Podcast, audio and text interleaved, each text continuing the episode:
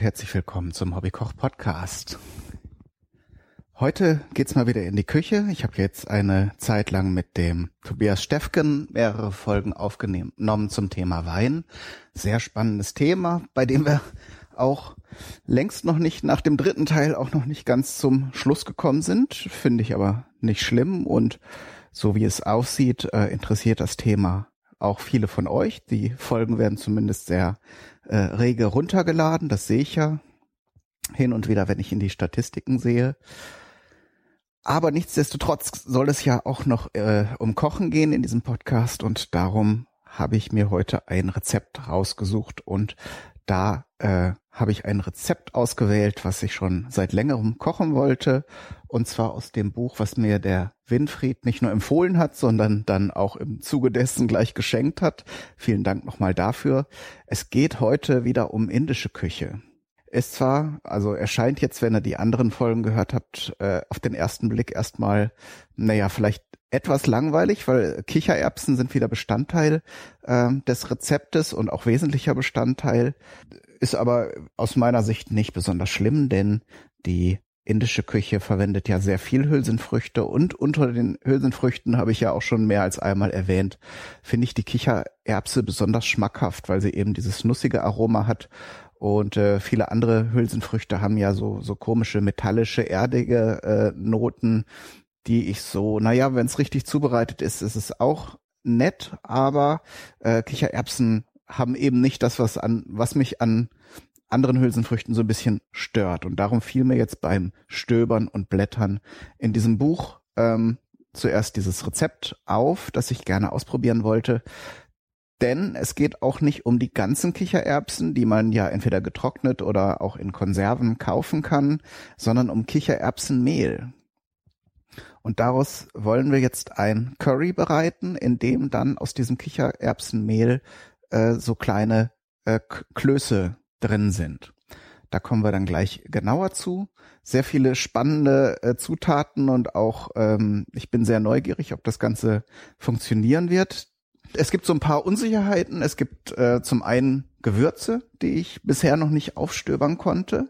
Aber das Schöne in dem Buch, das ich, äh, das ich jetzt hier verwendet habe, ist, dass äh, der Autor sich durchaus bewusst ähm, ist. Er, er richtet sich da wohl hauptsächlich an den ähm, englischsprachigen ja, Nutzer. Das Ganze ist ja auch auf Englisch geschrieben dass vielleicht in anderen Ländern die indischen Gewürze nicht so im Original oder nur schwer zu, zu bekommen sind und darum bietet er immer ja, Alternativen an, wie man die Aromen dann mit vielleicht herkömmlicheren Gewürzen abbilden kann.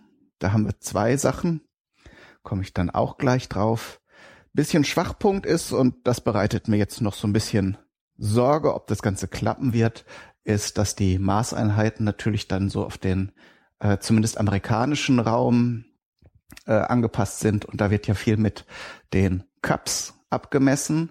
Und das habe ich ja schon häufiger, wenn ich, vor allem wenn ich amerikanische Rezepte koche, äh, gehabt, den Fall, dass ich ja nun und, und ihr sicher auch äh, gewohnt seid, dass das Ganze in Gramm angegeben wird, ist auch, finde ich, wesentlich plausibler, weil das Ganze mit einem äh, wie auch immer gearteten Behälter abzumessen, hat natürlich den Nachteil, dass verschiedene Lebensmittel unterschiedliche Volumina haben. Das heißt, Mehl, eine Tasse Mehl hat natürlich ein anderes Gewicht als eine Tasse Butter zum Beispiel oder eine, dann bei Flüssigkeiten ist es wieder einigermaßen gleichmäßig.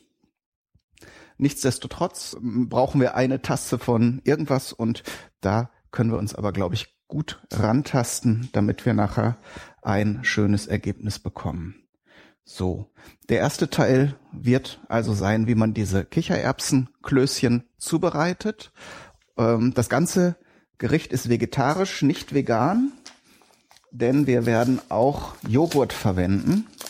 Und da kommen wir jetzt auch zu dem nächsten Punkt, den ich spannend finde. Es ist also in diesen Klößen kein Ei enthalten, was ja hier häufig dann zum Zwecke der Bindung für Klöße und andere Gerichte zugesetzt wird. Und da bin ich mal sehr gespannt, ob die ganzen, die Klößchen dann nachher zusammenhalten. So, jetzt habe ich hier das Kichererbsenmehl. Dazu wollte ich noch sagen, ähm, klingt jetzt erstmal nach einer exotischen Zutat, habe ich aber ganz normal so im äh, Supermarkt gefunden. Ähm, meistens ist das ja so eine Abteilung, wo Hülsenfrüchte und verschiedene Mehlsorten dann so zusammengefasst werden. Und äh, da könnt ihr mal schauen. Also ein größerer, gut sortierter Supermarkt könnte das haben. Sonst, wenn ihr entsprechende Mühlen habt, könntet ihr auch noch sehen, ob ihr die trockenen Kichererbsen euch einfach kauft und dann natürlich sehr fein zermahlt. Da kann ich natürlich nicht versprechen, ob das funktioniert, aber vielleicht habt ihr ja Erfahrung mit solchen Getreide oder Mühlen oder ähm, äh, Küchenmaschinen und könnt dann gegebenenfalls auch berichten, wie das Ganze bei euch so funktioniert hat. So, jetzt heißt es eine Tasse Kichererbsenmehl und ähm, da gibt es halt verschiedene Deutungsmöglichkeiten. Ich werde jetzt erstmal mit 150 Gramm starten und dann sehen, wie weit wir damit kommen. Dazu gebe ich jetzt erstmal einen Löffel Joghurt. Das ist in meinem Fall jetzt hier selbstgemachter Joghurt, habe ich ja in der Folge über Fermentation berichtet, dass man den ganz gut selber machen kann. Ich habe jetzt auch mehrfach schon Joghurt wieder gemacht. Und zwar dann eben Milch erhitzt, so wie ich es dann auch beschrieben habe, dann wieder abkühlen lassen, dann kommt ein Becher Joghurt dazu und dann fülle ich das hier so in meine kleinen Weggläser und ähm, stelle die dann in den Backofen äh, und bei 50 Grad, auch wenn es eigentlich 40 Grad sein soll, bei denen sich die Joghurtkulturen vermehren, scheint es doch zu funktionieren. Also das lässt man dann so eine halbe Stunde, dreiviertel Stunde an, kann den Ofen dann auch wieder abschalten, dann kühlt es ja so nach und nach auch wieder runter und das Ganze funktioniert. So, da kann aber noch ein Löffel rein. So, man soll sich so rantasten, so wird's auch im Rezept beschrieben. Äh, natürlich, wie bei allen anderen Mehlarten, kann natürlich ein, können unterschiedliche Grade von Restfeuchtigkeit da drin sein, so dass man eben nicht pauschal sagen kann, so, so viel muss da jetzt rein und dann habt ihr einen schönen glatten, festen Teig, so dass ich euch auch empfehle, je, egal welche Menge ihr jetzt dann nachher nehmt, dass ihr das dann genauso macht. So, natürlich kommen indische Küche, ist klar, kommen Gewürze rein und da kommen wir jetzt hier zum, zum nächsten, zur nächsten Hürde. Da kommt nämlich im Englischen Deggy Chilis, äh, Chilis rein.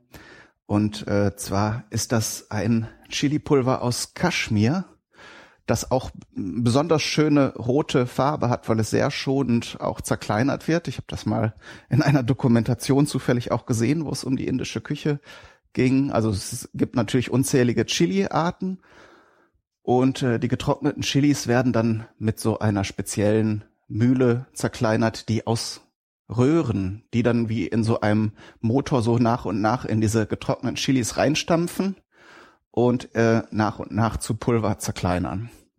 Und dadurch bleiben wahrscheinlich dann die Aromen und Farbstoffe besonders gut erhalten. Und äh, habe ich aber bis hier noch, bisher noch nicht auftreiben können. Man kann es natürlich wie hier so ziemlich alles im Internet bestellen, aber ich stöbere da auch immer gern äh, in den Läden und äh, auf den Märkten, ob ich es vielleicht auch so mal irgendwo entdecke, weil das ist dann, habe ich bestimmt an anderer Stelle auch schon mal erzählt, so ein bisschen wie eine Schatzsuche und es ist halt äh, ein außerordentlicher Spaß, wenn man dann so eine lang gesuchte Zutat irgendwo dann mal entdeckt. So, und dann weitere Kräuter, äh, also Salz kommt rein, also von diesem, von diesem, wenn ihr tatsächlich äh, im Besitz dieses Kaschmir Chili-Pulvers seid, käme jetzt ein Teelöffel rein, kann man aber gut ähm, ersetzen, so beschreibt das äh, der Autor das äh, mit einem halben Teelöffel Cayennepfeffer und einem halben äh, Teelöffel süßen Paprikapulver. Ähm, das heißt, dieses Chili-Pulver ist wahrscheinlich im Original auch nicht jetzt extrem scharf. Ähm, und ich denke, die süße Paprika ist auch, weil sie ja in der Regel auch wesentlich schöneres Rot hat als jede Art von Chili-Pulver, um diese Farbe äh, nachzubilden. Dann kommt ein Teelöffel Salz rein. Ich habe jetzt hier Meersalz genommen. Ein Teelöffel Fenchelsamen gemahlen. Ich habe jetzt alle Gewürze, die werden hier immer ähm, im im äh, ganzen Zustand genannt. Die Inder äh, sind da nämlich auch sehr äh, wählerisch und große Feinschmecker und ähm, wissen natürlich, dass frisch gemahlene Kräuter und Gewürze wesentlich aromatischer sind als das Pulver, was man so im Laden kauft. Und äh, da habe ich jetzt meine Gewürzmühle verwendet, die ich übrigens auch in einem neuen Podcast verwende, äh, den ich zusammen mit Arne Rudert, den ihr vielleicht aus dem Podcast Dirty Minutes Left kennt oder aus dem neueren äh, Firefly Cast. Wie auch immer, mit dem Arne zusammen habe ich äh, den Podcast Every Needful Thing ins Leben gerufen und da geht es halt um praktische, nützliche, schöne, lustige Dinge, die wir so äh, in unserem Umfeld liegen haben. Da gibt es jetzt schon ein paar Folgen und ich werde jetzt, ich komme deshalb drauf, weil ich meine Gewürzmühle, mit der ich meine äh, Gewürze hier zerkleinert habe, dann auch in einer Folge besprochen habe. Und die spezielle Folge werde ich euch verlinken. Empfehle euch aber natürlich, dass ihr die anderen Folgen auch hört oder idealerweise den Podcast abonniert. Das ist dann immer besonders schön für uns, weil mehr Hörer ist halt cool. So, dann kommt noch zerkleinerter, also möglichst fein pürierter Ingwer dazu.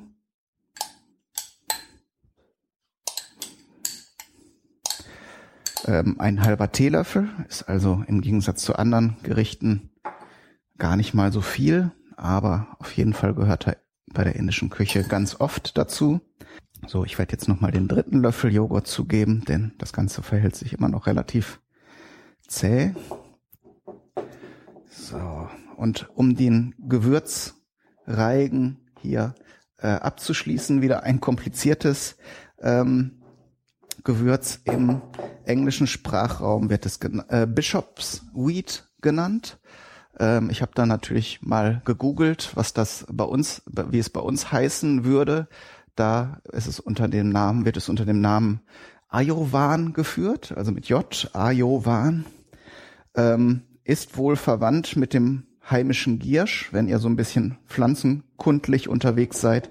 Das ist natürlich was, was im Wald und äh, ja auch in Gärten, wo es so eine schattige ähm, Ecke gibt, äh, sehr häufig vertreten und ja, wird halt ähm, mehr so als Unkraut geführt, wenn ihr den Namen überhaupt verwendet, äh, verwenden wollt. Also es gibt ja Menschen, die sagen, es gibt kein Unkraut.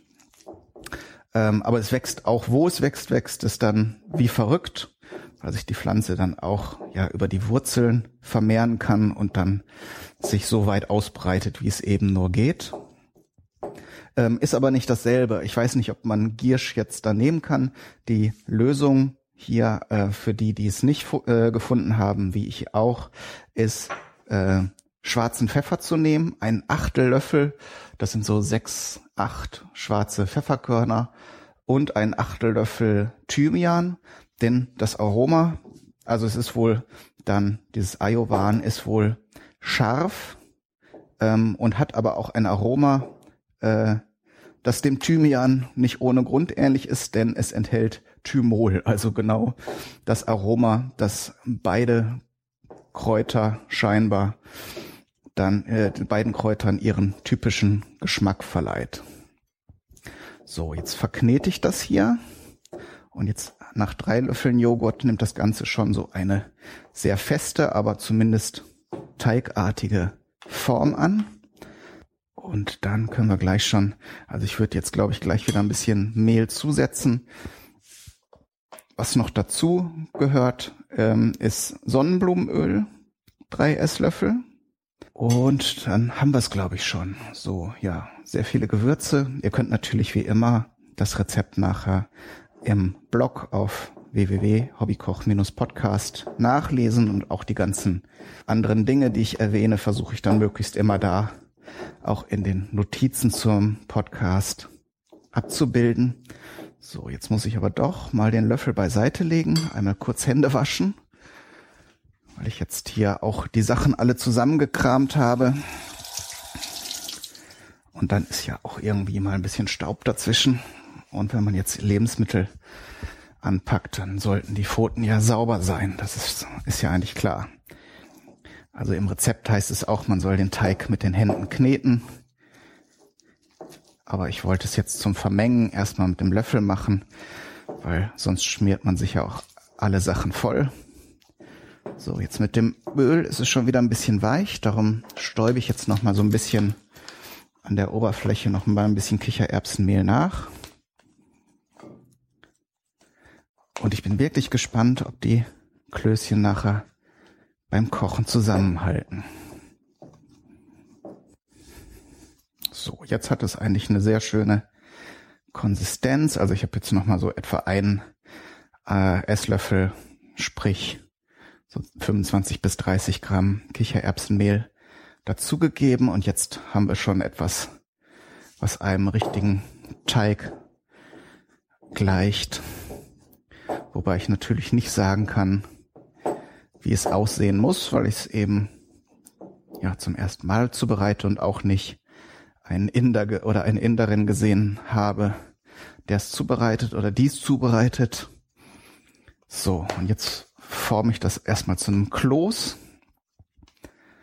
Und dann muss ich schon mal ein bisschen Wasser kochen, denn Klößchen ist ja naheliegend. Da muss man erstmal, die muss man natürlich kochen. Und da ist natürlich der Tipp, wenn ihr das zubereiten wollt, vielleicht auch für Gäste, also vielleicht bereitet es, probiert es erstmal aus und wenn es dann für Freunde, Bekannte, Verwandte zubereitet, diese Klöße kann man super vorbereiten. Wenn sie gekocht sind, kann man sie dann im Kühlschrank äh, natürlich ein bisschen abgedeckt aufbewahren. Und das Curry kann man dann nachher frisch zubereiten, das dann im zweiten Teil kommt. So, Wasser koche ich natürlich erstmal im Wasserkocher vor. Dann stelle ich mir hier schon mal einen Topf bereit. Muss jetzt auch kein Riesenpott sein. So. Dann kann man auch schon mal ein bisschen Wasser reintun. Dann kann ich den Herd schon anstellen. So. Und das Ganze soll sprudeln kochen. Zumindest erstmal, wenn die nachher die Klöße reinkommen. Und dann regelt man es ein bisschen runter, dass es dann eben so leicht simmert, also so kocht oder heiß ist, aber dieses Sprudeln kann, kann ich mir gut vorstellen. Das zerlegt einem eventuell nachher die Klößchen, so dass man eher erstmal sieht, dass das Ganze beisammen hält und wenn die ganzen, wenn die Klößchen erstmal gekocht sind und an der Oberfläche sich stabilisiert haben, dann ist es ja auch eine sicherere Sache. Anders würde ich es bei Kartoffelklößen auch nicht machen. So, jetzt nehme ich mir hier erstmal einen Teller und bestäube den auch ein bisschen mit Kichererbsenmehl. So. Damit die fertig geformten Klopse dann nachher nicht da festkleben. Dann nehme ich mir hier so ein Viertel runter. Ah, ich glaube, also im Rezept stand was von Sechsteln. Nehmen wir mal etwas weniger denn diese Klöße sollen erstmal als Stangen gegart werden, die man dann nachher erst nach dem Kochen in kleinere Stückchen zerschneidet. So, jetzt bedecke ich das Ganze auch ein bisschen mit dem Mehl. Auch das bietet nochmal Sicherheit, wenn dem Ganzen bisschen die Feuchtigkeit entzogen wird. Äh, durch das trockene Kichererbsenmehl äh, bindet das natürlich beim Kochen ab und bildet dann sozusagen eine Schutzschicht an der Oberfläche, so dass die Wahrscheinlichkeit, dass das Ganze nachher sich zerlegt beim Kochen, auch nochmal geringer wird. Das Ganze duftet jetzt sehr frisch, interessanterweise so ein bisschen grasig, also so wie frisches grünes Gras. Keine Ahnung, ob das richtig ist. Ist jetzt grundsätzlich erstmal nichts Falsches oder Schlechtes. Ähm, bin gespannt.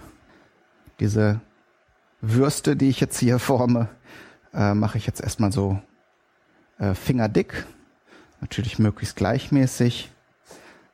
Was uns nachher beim Garen natürlich sehr hilft, dass das Ganze gleichmäßig rauskommt. Und natürlich auch auf dem Teller schöner aussieht, wenn man jetzt nicht so ein paar große Klumpen hat und ein paar dünnere. Dann kann das dann nachher in dem Mehl noch mal ein bisschen rollen. Und wenn man es jetzt auf einer Fläche, kann das natürlich auch auf dem Tisch machen, äh, ist vielleicht sogar naheliegender als jetzt auf einem Teller. Aber ich wollte jetzt mal vermeiden, dass ich hier meinen Tisch nochmal wieder von Kichererbsenbrei befreien muss.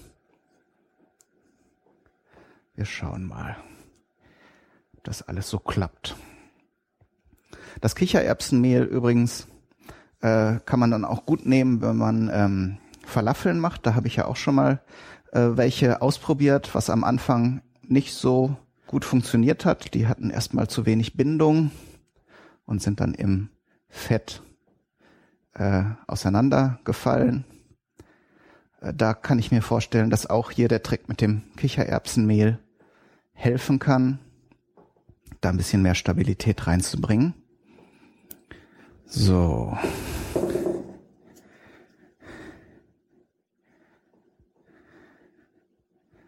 Jetzt habe ich hier doch eine ansehnliche Menge von diesen von diesen Kichererbsen Knödelstangen.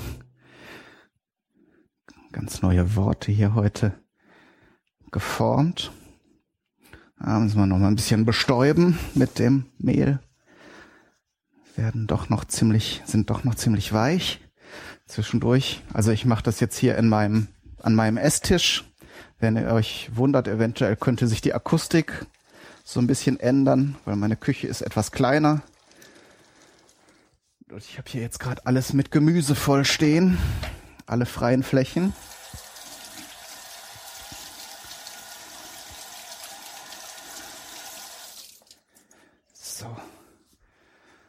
Und darum laufe ich jetzt hier immer ein bisschen hin und her. Aber an der Sache ändert sich natürlich nichts. So, jetzt werde ich die längeren Stränge hier nochmal durchteilen, weil ich jetzt doch einen ziemlich kleinen Topf habe. Mal sehen, ob das dann nachher vom Platz reicht. Aber ich wollte jetzt zumindest nicht, dass sie am Ende raushängen oder hochstehen. So, das Wasser kocht sprudelnd. Ach, den einen teile ich doch nochmal durch. Jetzt kommt hier der erste Testballon. Zerfällt zumindest schon mal nicht im ersten Moment schon mal ein gutes Zeichen. Manche Sachen, die zu wenig Bindung haben, die zerlegen sich ja sowieso im ersten Moment. So, ich traue mich jetzt schon mal ein paar nachzulegen. Zur Not, also wenn es jetzt dann doch noch im Verlaufe daneben geht, dann habe ich immer noch Reserve. Ah, noch mal ein bisschen Hitze zugeben.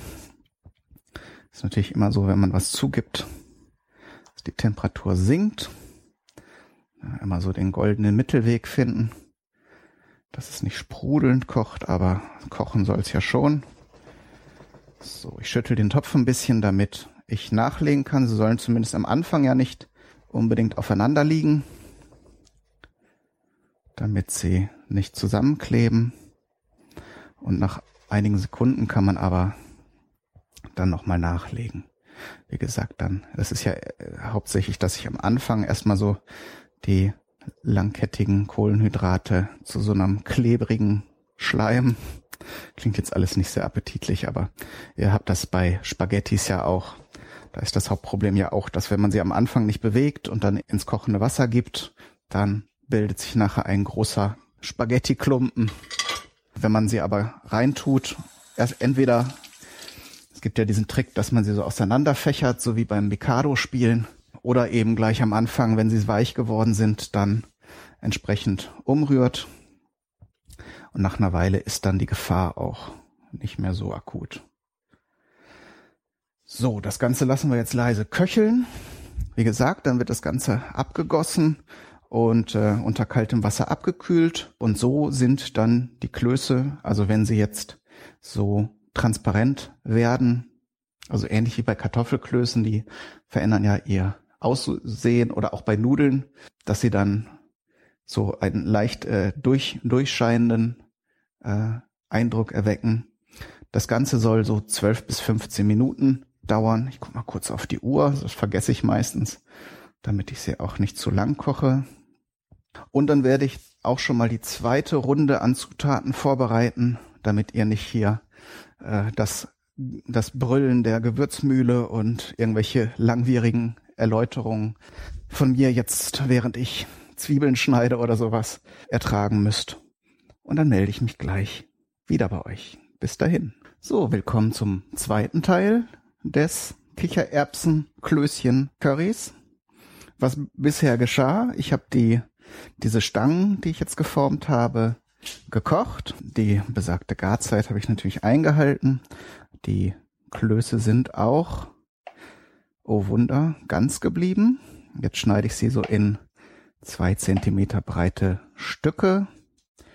Lassen sich wesentlich leichter verzehren. Weiß jetzt natürlich nicht, ob sie richtig geworden sind. Das werden wir dann nachher beim Probieren feststellen. Auf jeden Fall sind sie ganz geblieben. Duften ganz köstlich. Ich kann ja mal einen probieren. Mhm. Oh ja, sehr lecker.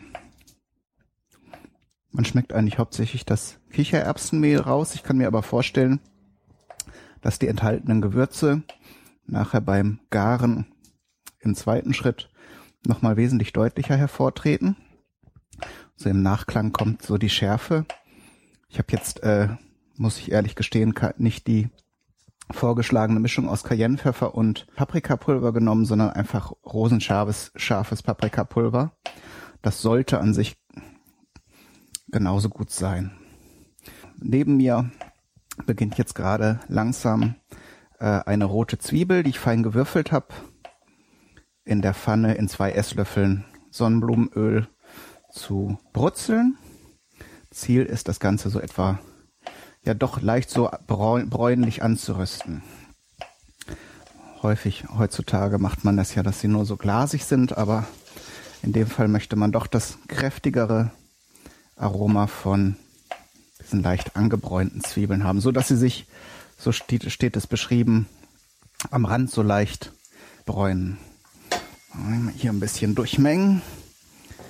So, das haben wir gleich schon erreicht. Nichtsdestotrotz werde ich jetzt hier erstmal meine Knödelchen hier zu Ende schneiden. Und in der Küche breitet sich langsam ein angenehmer orientalischer Duft aus.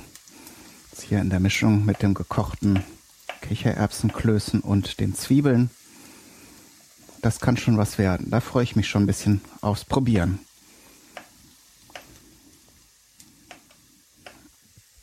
So, dann kommen natürlich wieder Gewürze dazu. Ich werde den Herd jetzt mal etwas kleiner stellen, sonst geht das hier alles ein bisschen zu schnell.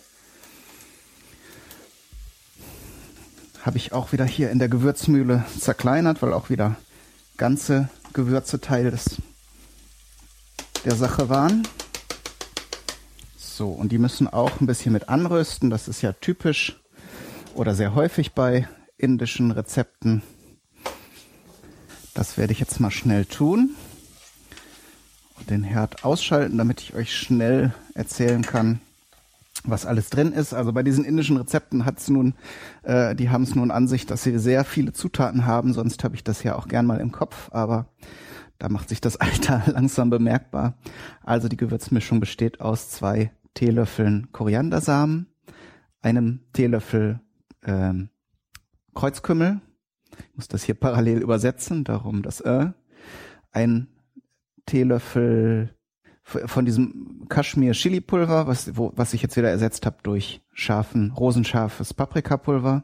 Dann wieder ein Teelöffel Meersalz, äh, ein halber Teelöffel äh, gemahlene äh, Gelbwurz oder Kurkuma und ein Viertel Teelöffel Asafoetida. Das ist wieder so ein Ding, das ihr vielleicht nicht finden werdet. Ich habe auch lange danach gesucht habe jetzt aber den großen Vorteil, dass ich meinen lieben Bruder in England besucht habe. Und in England gibt es ja nun ein, zwei Inder auch. Und in den Supermärkten gibt es ganze Abteilungen, wo es dann eben diese Gewürze auch gibt. Und da habe ich mir so ein Gläschen dann mitgenommen. Jetzt muss ich hier die Klöße gerade mal umbetten. Denn das habe ich hier natürlich auf dem Schneidbrett gemacht. Aber das brauche ich jetzt erstmal, um die große Fleischtomate zu würfeln. Da habe ich jetzt die Haut abgezogen, stand zwar nicht im Rezept, aber ist natürlich schöner zu essen, wenn da nicht diese kleinen, äh, die lösen sich ja dann beim Kochen durchaus ab, die Hautstücke. Und ähm, ja, also es ist jetzt nicht schlimm, das ist ja jetzt nicht giftig, aber natürlich nicht so angenehm, wenn man diese Hautstückchen dann von der Tomate im Essen hat. So, jetzt muss ich die schnell mal würfeln. Die muss jetzt nämlich auch dazu, zu den Gewürzen und den Zwiebeln. Mache jetzt so etwa ein Zentimeter große Würfel. Muss jetzt aber auch kein, keine Maßarbeit sein. So, rin damit.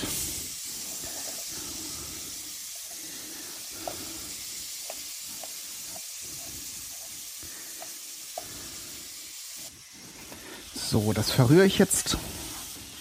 Und die Tomatenstücke sollen dann so lange drin sein, dass sie leicht gegart sind, aber eben noch nicht zerfallen. Sie sollen also so, ja, ein bisschen Hitze abbekommen, aber ihre Struktur durchaus noch haben. Das geht relativ schnell. So, jetzt muss ich den Herd mal wieder ein bisschen höher drehen. Jetzt kommt eine Tasse Wasser dazu. Muss jetzt natürlich erstmal wieder aufkochen. Dann drehe ich jetzt mal wieder auf volle Pulle. So. Und was ich in der Zwischenzeit auch gemacht habe, ist Spinat zu waschen. Da habe ich jetzt so eine, so einen Durchschlag voll. Das ist ja, man bekommt das ja meistens in so großen Beuteln. Das, und das wird beim Kochen ja auch wesentlich schnell, äh, sehr schnell weniger. Ähm, trotzdem brauche ich hier ja für mich und Vicky keine Megaportion kochen. So, das kochen wir jetzt auf. Und dann haben wir es gleich schon. Also die Soße ist dann soweit fertig. Genau, also wenn das Ganze jetzt aufkocht hier, ich werde da jetzt auch mal einen Deckel drauf tun. Das beschleunigt das Ganze ungemein. Dann mal nehmen wir mal den Glasdeckel, dann sehe ich auch, was passiert. So, und dann halte ich hier schon mal den Spinat bereit. Noch ein bisschen das Wasser abschütteln. Der ist ja meist oder der ist eigentlich schon vorgewaschen und wenn ihr guten erwischt, ist dann auch nicht so viel Sand und so dran. Trotzdem sollte man den immer noch mal ein bisschen abspülen, damit das nachher nicht so knirscht beim Essen. Ne?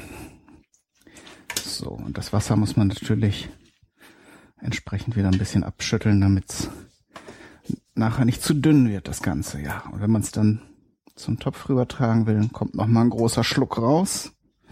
Gut, aber kommen wir mit zurecht. So, das Ganze kocht hier schon wieder schön. Dann geben wir den ganzen Spinat mal zu der Party dazu. Und der soll jetzt durchaus auch ordentlich gekocht werden. Also nichts mit knackig äh, grün und nur einmal kurz durch die Pfanne ziehen. Kann man bei Spinat natürlich auch machen. Sollte man auch, wenn man ihn so isst. Aber in dem Rezept war jetzt gefordert, dass man den hier zusammenfallen lässt, was ja bei Spinat ungefähr 10 Sekunden dauert, wenn er Hitze ausgesetzt wird durch die feinen Blätter. So, das Kunststück besteht dann eher darin, das so umzurühren, dass alle Blätter auch zusammenfallen. Tomate und Spinat ist natürlich auch keine ungewöhnliche Kombi, aber mit den Gewürzen zusammen dürfte es nochmal eine ganz andere spannende Richtung nehmen. So, Ziel ist jetzt einfach so, dass alles von den Blättern auch Kontakt mit der Soße hat und dann nicht nachher so ein Stiel oder eine Blattspitze rausguckt und nachher noch roh ist. So. Und dann lässt man das Ganze wieder zehn Minuten köcheln. Dann bereite ich hier schon mal das Foto vor, weil köcheln kann es ja alleine. Nehmen wir mal, suche ich mir mal wieder den indischen Teller, weil der so ein indisches Muster hat. Muss mir da vielleicht noch mal ein anderes Gesch Geschirr zulegen. Aber gut. Ihr wisst ja, wie es gemeint ist. Ja, kommen mit der Zeit gut hin. Ich muss so ein bisschen auf die Uhr achten. Jetzt regel ich das Ganze wieder ein bisschen runter, weil es doch sehr heiß sprudelnd kocht.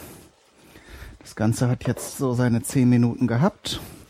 Und jetzt kommen logischerweise noch die Kichererbsenklößchen dazu. Und die werden dann nochmal so circa fünf Minuten mitgeköchelt. So.